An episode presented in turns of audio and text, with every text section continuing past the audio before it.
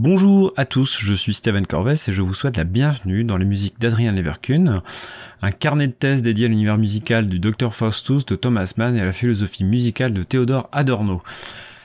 Sachant que je parle un petit peu du contexte de la thèse, ce qu'il se passe, comment ça se passe, quels sont mes questionnements, mes doutes, les écueils, et puis aussi mes petites réussites.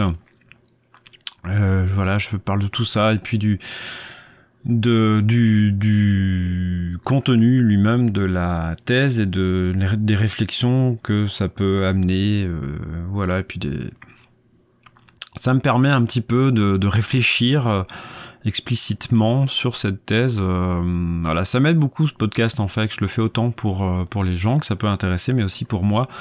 Euh, ça permet un petit peu de, de réfléchir à, voix haute sans avoir l'air d'un uluberlu. Bon après quand je suis tout seul chez moi c'est pas trop problématique et puis quand je suis pas chez moi je, n'enregistre pas de podcast comme ça c'est simple donc au final ça n'a pas d'importance.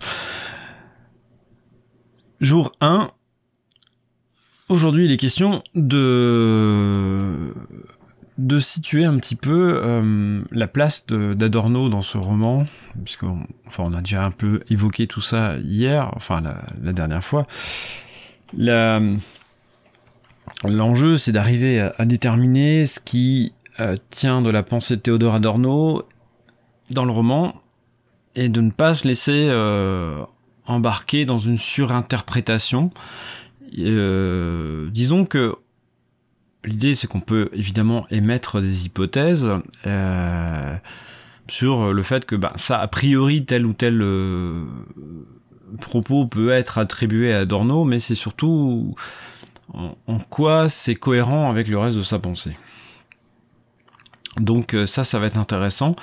Je ne sais pas à quel point je vais pousser là-dedans parce que il euh, y, a, y, a, en fait une œuvre dont j'ai déjà parlé qui est l'opus 11 de, de Beethoven, la sonate pour piano, euh, qui est euh, un moment déterminant du roman puisque de, là va, découler toute une réflexion du protagoniste, Adrien Leverkun, et tout un, cheminement musical qui va passer euh, autant par, euh, par l'élaboration de techniques musicales comme la, technique de composition à 12 sons euh, dont Adorno, Schoenberg est officiellement le, le, le créateur, et mais aussi par euh, par certaines euh, remises en question de la tradition et puis parfois certains reculs certains certains ouais c'est ça, euh, certains compromis avec la tradition musicale. Et c'est intéressant parce que justement un des enjeux de l'opus 11 de Beethoven c'est justement son rapport à, à, la tradition musicale. Et c'est intéressant justement d'aller regarder tout ça pour bien aussi euh, enfin ça c'est plus un comment dire un, un écueil qu'il va falloir éviter dans cette dans la thèse. Je pense que je devrais y arriver sans trop de problèmes, mais mais le formuler c'est c'est bien aussi, c'est euh, euh, ne pas non plus surestimer les enjeux musicaux dans le roman, parce qu'on reste quand même dans un roman, et ça c'est important, et que c'est euh, certes l'opus 111 est central pour des questions de musique et de, de, de, de recherche, de, parcours musical, de cheminement musical, mais il est aussi parce que euh, ça peut être transposé, euh, cette espèce de rapport à la tradition, à l'avant-garde, de, de, de, la question de la rupture aussi, euh, puisque en fait l'opus 11 est perçu dans le, dans le roman comme une rupture, c'est la fin de quelque chose, et Adrien Leverkusen est un petit peu là pour pour euh, pour démarrer, on est sur un sur euh, bon, on est sur une métaphore qu'on retrouve aussi avec, euh, comment dire, dans dans dans l'éternel recommencement de voilà, il se passe quelque chose, il y a une rupture qui, qui arrête tout, il faut rebâtir par-dessus. C'est un peu ça l'idée. Alors c'est accentué parce qu'on est aussi dans une période, faut pas oublier que le, roman a été écrit pendant la, la guerre 39-45, donc euh, entre 43 et 47 pour être précis, donc bon un peu au-delà, mais mais euh, on, a on, a quand même un sacré paquet de remises en question qui sont arrivées à cette époque-là. Et, euh, et l'idée, c'est, vraiment comprendre que, que l'opus 111, le fait de l'évoquer, va plus loin que ça. Mais nous, on va rester évidemment, enfin moi, je vais rester évidemment sur, euh, sur, sur, sur le contexte musical. Mais c'est bien comprendre justement, ne pas surestimer euh, l'importance musicale de ça, mais en même temps le, le garder à sa place. Hein. Euh, si, si Thomas Mann parle de musique, c'est pas non plus juste pour amuser la galerie. Et, et, et voilà, il y a, y, a, y a, un euh, y a une vraie préoccupation musicale hein, derrière. Ça, c'est pas le, pas le souci. Mais faut mettre les choses à leur place et c'est pas surestimer tout ça. Ça reste un roman. Et c'est ça aussi qui est intéressant parce qu'il y a dedans, il y a des œuvres qui sont évoquées et parce que qui sont évoquées et, et qui et qui ne sont là que pour, bah, je l'ai dit, hein, j'ai dit l'autre fois, il me semble, mais qui sont là que pour euh, pour donner du contexte. Voilà, pour donner du contexte et, euh, et ça c'est intéressant aussi dans ce roman parce que c'est un, un roman qui ne parle pas de musique enfin qui ne qui ne qui, qui je raconte n'importe quoi c'est pas qu'il ne parle pas de musique c'est que c'est un roman qui qui reste un roman qui n'est pas un, ouvrage de théorie musicale ça c'est clair et net mais euh, derrière ça, ça demande quand même une certaine culture parce que euh, c'est un roman et que l'intérêt d'un roman comme ça, c'est aussi de créer du contexte musical. C'est pour ça que Thomas Mann évoque des œuvres, évoque euh, évoque euh, des choses qu'il connaît bien, c'est aussi pour que le lecteur derrière puisse, euh, comme la plupart des romans, hein, bien sûr, hein, mais ils puissent euh, vraiment se, se construire ce, ce, contexte musical. Et ça, c'est intéressant parce que c'est là qu'on voit que ça peut demander beaucoup de culture, parce que pour réussir à distinguer ce qui tient de la tradition et ce qui tient de l'avant-garde, il faut vraiment avoir une bonne connaissance de des œuvres dont il parle quand il évoque euh, quand il évoque euh, des opéras de Wagner, quand il évoque Parsifal, par exemple. Il faut avoir compris ce qu'il y a derrière, il faut avoir compris, euh, enfin en tout cas il faut l'avoir entendu, il faut l'avoir déjà dans l'oreille pour pouvoir comprendre que quand, euh, quand dans les, les œuvres fictives d'Adrien Leverkun il y a tel ou tel instrument qui, qui va plutôt chercher à évoquer ça plutôt que ceci, euh, bah faut, faut comprendre ce que ça peut changer dans l'œuvre, donc ça demande quand même de faire pas mal de, un effort d'imagination. Après, je, ça, ça dépend, hein. Euh, ça dépend de, la capacité de chacun à représenter, mais je pense que pour en profiter au maximum, faut, faut arriver à saisir ce genre de petites choses-là. Après, ça se trouve, en connaissant très mal les œuvres dont il parle, ça peut suffire aussi. Hein. Petite interruption, euh, j'ai un bébé qui vient de se réveiller, donc je vais aller m'en occuper. Euh, c'est ça aussi le contexte de la thèse, hein, c'est qu'il faut prendre en compte un petit peu tous les éléments. Alors c'est tous les éléments, c'est une contrainte, ma foi, euh, très positive, donc, euh, je ne m'en plains pas, bien au contraire, mais c'est vrai qu'il faut savoir s'adapter un petit peu. Voilà, donc j'arrête là, et euh, de toute façon, euh, je reprends dès que je remets le nez dans la thèse, donc c'est-à-dire très vite. Seconde journée. Euh, là, je vais essayer de faire bref pour ne pas m'éterniser comme hier, parce que c'est quand même un, un, un, podcast que j'enregistre par petits morceaux, et euh, un petit morceau plus petit morceau, ça peut faire long. Euh, je me suis intéressé un peu plus aujourd'hui à ma table des matières, et ce qui m'a permis, euh, surtout la, partie, la, deuxième partie à venir de la thèse, en tout cas la deuxième partie projeté, prévu. Après, je ne sais pas si ça sera, si, dans les faits, ça sera ce que j'écrirai. Mais bon, ce serait bien de m'en approcher, ça m'évitera de trop dériver, mais, euh, mais je tombe sur des, sur des, des titres de sous-chapitres qui sont assez fascinants, parce que là, à l'heure actuelle, j'ai un peu, euh, un peu perdu le, le fil, en fait, de tout ça, donc du coup, ça va m'obliger à, y replonger avec un regard neuf, donc, c'est-à-dire que vraiment, on pourrait, je pourrais être très pessimiste en me disant, euh, très négatif en me disant euh, bah, qu'il faut que je me remette dans tout ça, mais en même temps, euh, bah, c'est avec euh, le plan là, il doit dater de deux ans, quoi. Donc c'est avec un recul de deux ans quand même derrière. Alors pas pas pas deux ans où j'ai passé mon temps à penser musique et musicologie et philosophie de la musique, mais n'empêche que deux ans quand même où j'ai une expérience qui a, qui a grandi, où ma pensée aussi probablement a, grandi, a, continué à évoluer. Je sais pas si dans le bon sens, par contre ça c'est un autre problème, mais en tout cas ça continue à évoluer. Et je retrouve par exemple euh, voilà un titre de sous-chapitre, la finitude du roman et le lien à la mort entre parenthèses Lukács et, et, la lutte contre la réification. Mais rien que ça, ça me fascine. je me je, je, je sais plus comment j'en suis arrivé insérer ça dans le roman. Mais bon, enfin le Bon, après, le lien à la mort et la finitude du roman, évidemment, quand on connaît, quand on a lu le roman du docteur Faustus, on se doute un peu, parce que c'est bourré de métaphores là-dedans, mais parce qu'on est quand même dans une dans une dans une dans une euh, dans un tournant enfin peut-être pas un tournant mais en tout cas dans un moment très très fort de l'histoire de la de la de la littérature euh, enfin le XXe siècle c'est pas c'est pas anodin en termes de littérature. Et euh, cette question du lien à la mort évidemment euh, on, on peut pas non plus ne pas penser à ça quand on pense à la, à la destinée de des œuvres de d'Adrien Leverkusen puis de la vie même d'Adrien Leverkusen très très elle-même très, très liée à celle de, de, Nietzsche. Il paraît qu'il faut dire Nietzsche, mais euh, je que je travaille sur ces, ces de prononciation. Peu importe. Tout le monde dit Nietzsche euh, maintenant pas pour faire le, mon branleur que je vais, euh, je vais aller un peu plus loin euh, et prononcer euh, comme il faudrait que le prononcer. C'est pas bien, c'est bien aussi de prononcer les noms correctement. Peu importe. Euh, voilà, bon, je, je vois que j'ai des chapitres qui vont être beaucoup plus classiques, comme une étude du, du chapitre consacré au dialogue entre Adrien Leverkusen et le diable. Bon, bon, ça c'est plus, voilà, c'est,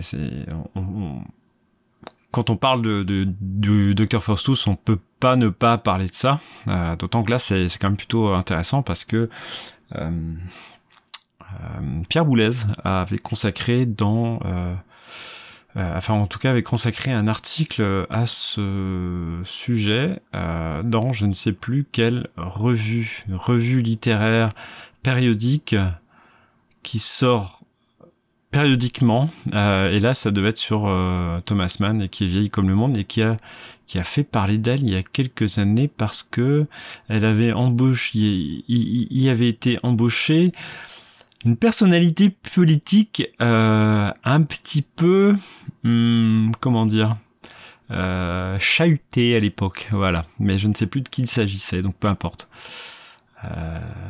Voilà, passons. C'est, de l'anecdote euh, sans intérêt, c'est, c'est l'anecdote de carnet de thèse, quoi.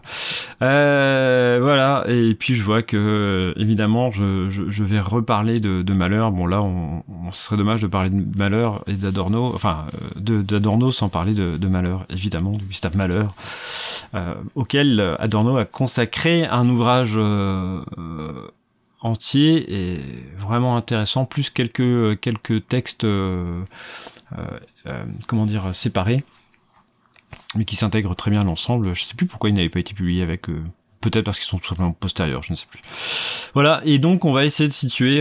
donc, je vous ai donné quelques exemples. Enfin, l'objet de cette deuxième partie, ça d'essayer de, situer un petit peu Adorno par rapport au, roman, et puis d'aller un petit peu plus loin. ça m'a permis aussi de replonger dans ce, dans ce, dans cette partie-là m'a permis de me, souvenir que euh, je, comptais m'appuyer en, en, partie en tout cas pour euh, pour euh, initier la réflexion sur le, le livre qu'Aven Doissière avait sorti en 2011, La pensée musicale de Théodore Adorno, qui est un livre qui m'avait beaucoup plu, parce qu'il m'avait beaucoup éclairé justement sur la pensée de Théodore Adorno. Et c'est ça qui était intéressant. Alors il y a, y a à compléter avec euh, un second ouvrage qui est, qui est, hop, je vous le donne tout de suite. Je suis désolé si vous entendez les clics dans le micro, euh, j'essaierai d'enlever ça, parce que j'ai pas tout sous les yeux là pendant que je vous fais le, le podcast, qui était la vérité de la musique moderne aussi, qui était intéressant. Adorno la vérité de la musique moderne, euh, qui est un, ouvrage un peu plus ancien, qui est aussi intéressant, mais la, pensée musicale de Théodore Adorno développe quelques quelques petites choses en plus qui sont qui sont vraiment euh, Enfin, qui sont vraiment intéressantes, qui me permettent de, bien partir sur cette thèse en, disant pas trop de conneries. En tout cas, si, j'essaye de, respecter à peu près sa, sa pensée et que je la déforme pas trop, ce qui est pas gagné. Hein, euh, voilà. Bref, je vous laisse pour cette fois-ci. Troisième jour. Euh, ce qui est intéressant de noter, c'est que les œuvres fictives qui ont été imaginées par Thomas Mann ou par euh, Theodor Adorno ne sont probablement pas forcément, en tout cas pas toutes, euh, des œuvres purement fictives, au sens où elles s'inspirent très, très probablement d'œuvres existantes. Ça, c'est pas l'objet de mon travail, ça demande vraiment un travail particulier que je n'ai pas fait, que je ne ferai pas dans l'immédiat et que je n'ai pas prévu de le faire. Il y a peut-être des ouvrages en allemand qui en traite, mais moi c'est pas mon c'est pas mon objectif. Euh, ça n'empêche pas que ça peut être intéressant, mais je peux pas tout faire, donc c'est c'est juste pas la question. Euh, mais euh, on peut prendre l'exemple, ou alors en tout cas, ça, ça, peut être, ça peut être bâtard, c'est-à-dire un, peu entre les deux. C'est, on, a le cas du trio. Euh, pour violon, alto et violoncelle, je crois, ou violon, alto et, piano, je ne sais plus, euh, composé donc par Adrian Verkuhn, mais qui est le fruit d'un échange qui a eu entre Arnold Schoenberg et, euh, et Thomas Mann. Et ça, c'est assez intéressant. Dans le cas de, des œuvres imaginées par euh, Adorno, c'est peut-être différent parce que euh, lui euh, est compositeur, enfin était compositeur, et, et que les œuvres qu'il a imaginées, ce sont on peut imaginer que ces œuvres sont des œuvres qu'il aurait pu écrire ou qu'il aurait aimé écrire parce que euh, Adorno a toujours voulu a toujours voulu être compositeur ça faut faut l'avoir en tête ça ça fait euh, ça a été au centre des échanges qu'il a pu avoir avec euh, avec Alban Berg qui lui a qui a appris beaucoup de choses dans ce dans ce qu'il connaît sur la composition musicale. Voilà autre euh, autre sujet euh, important aussi, euh, enfin un point important quand même dans cette thèse, c'est la question de la traduction parce que mon, mon travail a un gros défaut et aura un défaut jusqu'à la fin que sur lequel je ne pourrai pas revenir faute de temps, faute de disponibilité. Euh, c'est euh, le problème de la des traductions parce que je ne suis pas germanophone. Euh, j'ai des notions, je peux lire de courts textes et arriver à peu près à m'en sortir, mais mon niveau est bien insuffisant pour lire Adorno, lire des ouvrages. Je me vois mal lire lire la théorie esthétique, voilà, ou, la dialectique négative directement en, allemand. Voilà, donc c'est bien dommage. Je pense que, que ça va probablement réduire un petit peu la qualité de ma thèse. Néanmoins, je ne suis pas non plus... Il faut savoir que en, croisant les textes, on arrive quand même à une relative fiabilité. Et puis, c'est pas une étude littéraire, c'est pas une, étude sur le texte lui-même.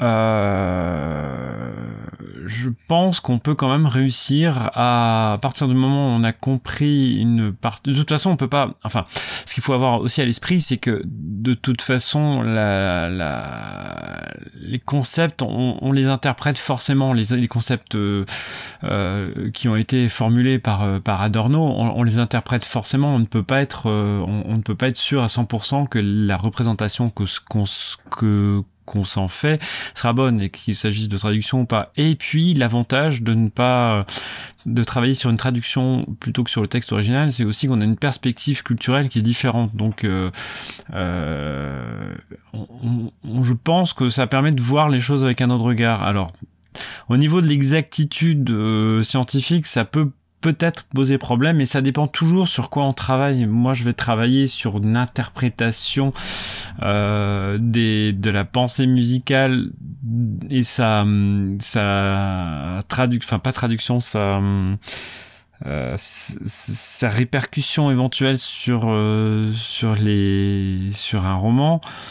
Euh, je pense qu'on même sans traduction, on peut réussir à dégager des choses importantes. Bon, ça, c'est euh, voilà, je sais que c'est bancal et j'en ai bien conscience, donc c'est euh, c'est vraiment le seul truc qui, qui pêche un peu, mais mais en même temps, je m'appuie sur des, traductions. Bah, si je prends les textes de Thomas Mann, je m'appuie sur les, traductions de Louise Servicen, qui euh, qui, qui correspondaient avec Thomas Mann et, dont les textes ont été validés par Thomas Mann lui-même. Donc euh, voilà, la plupart, je ne sais pas s'ils ont été tous validés par euh, Thomas Mann, mais il lui faisait une relative confiance et euh, donc là-dessus Bon après, euh, voilà, Thomas Mann n'est pas forcément non plus le, le, le, le meilleur francophone. Euh, euh, je ne sais pas, en fait. Ça, ça, c'est une, une donnée que j'ai pas, mais bon.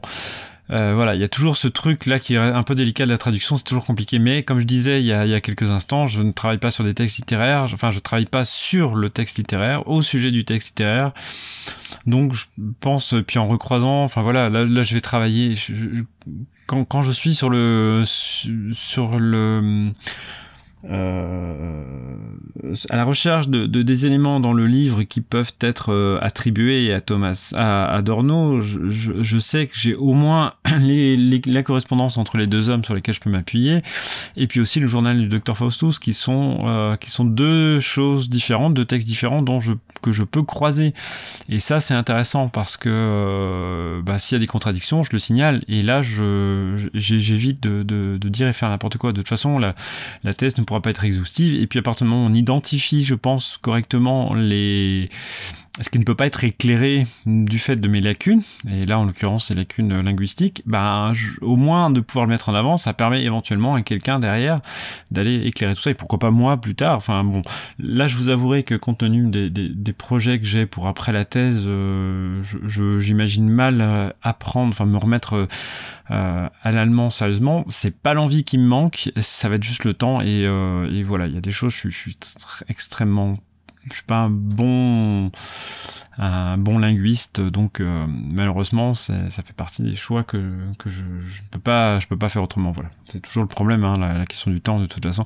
Bah, si j'avais si j'avais anticipé bien bien bien avant euh, le fait que je pourrais travailler sur un sur des ouvrages en allemand ah oui, j'aurais j'aurais anticipé, j'aurais été plus sérieux en classe quand je faisais l'allemand, mais je vous avouerai que quand j'ai l'enseignement, euh, l'allemand était tellement pourri au collège et au lycée que ça m'a un peu dégoûté. J'ai arrêté, je fais de l'allemand jusqu'en seconde et j'ai arrêté tellement je, j'étais euh, peu captivé par ça et bon, je regrette pas parce que là c'est le contexte euh, éducatif qui fait que c'était absolument inintéressant, mais mais c'est vrai que euh, j'en aurais pas voulu à l'éducation nationale si on avait créé un contexte un petit peu plus, plus motivant pour les élèves euh, qui avaient envie d'apprendre une langue, parce que j'étais motivé moi au départ. Hein. Moi j'ai pas eu de soucis, hein. quand, quand j'ai eu mes premiers cours d'allemand, j'étais content, hein, mais, mais, mais les fêtes, bon, c'est pas la question de toute façon. Voilà, j'espère que ça vous aura intéressé et on se retrouve très vite pour un prochain épisode de ce podcast consacré aux musiques d'Adrian Leverkun dans le Dr Faustus de Thomas Mann.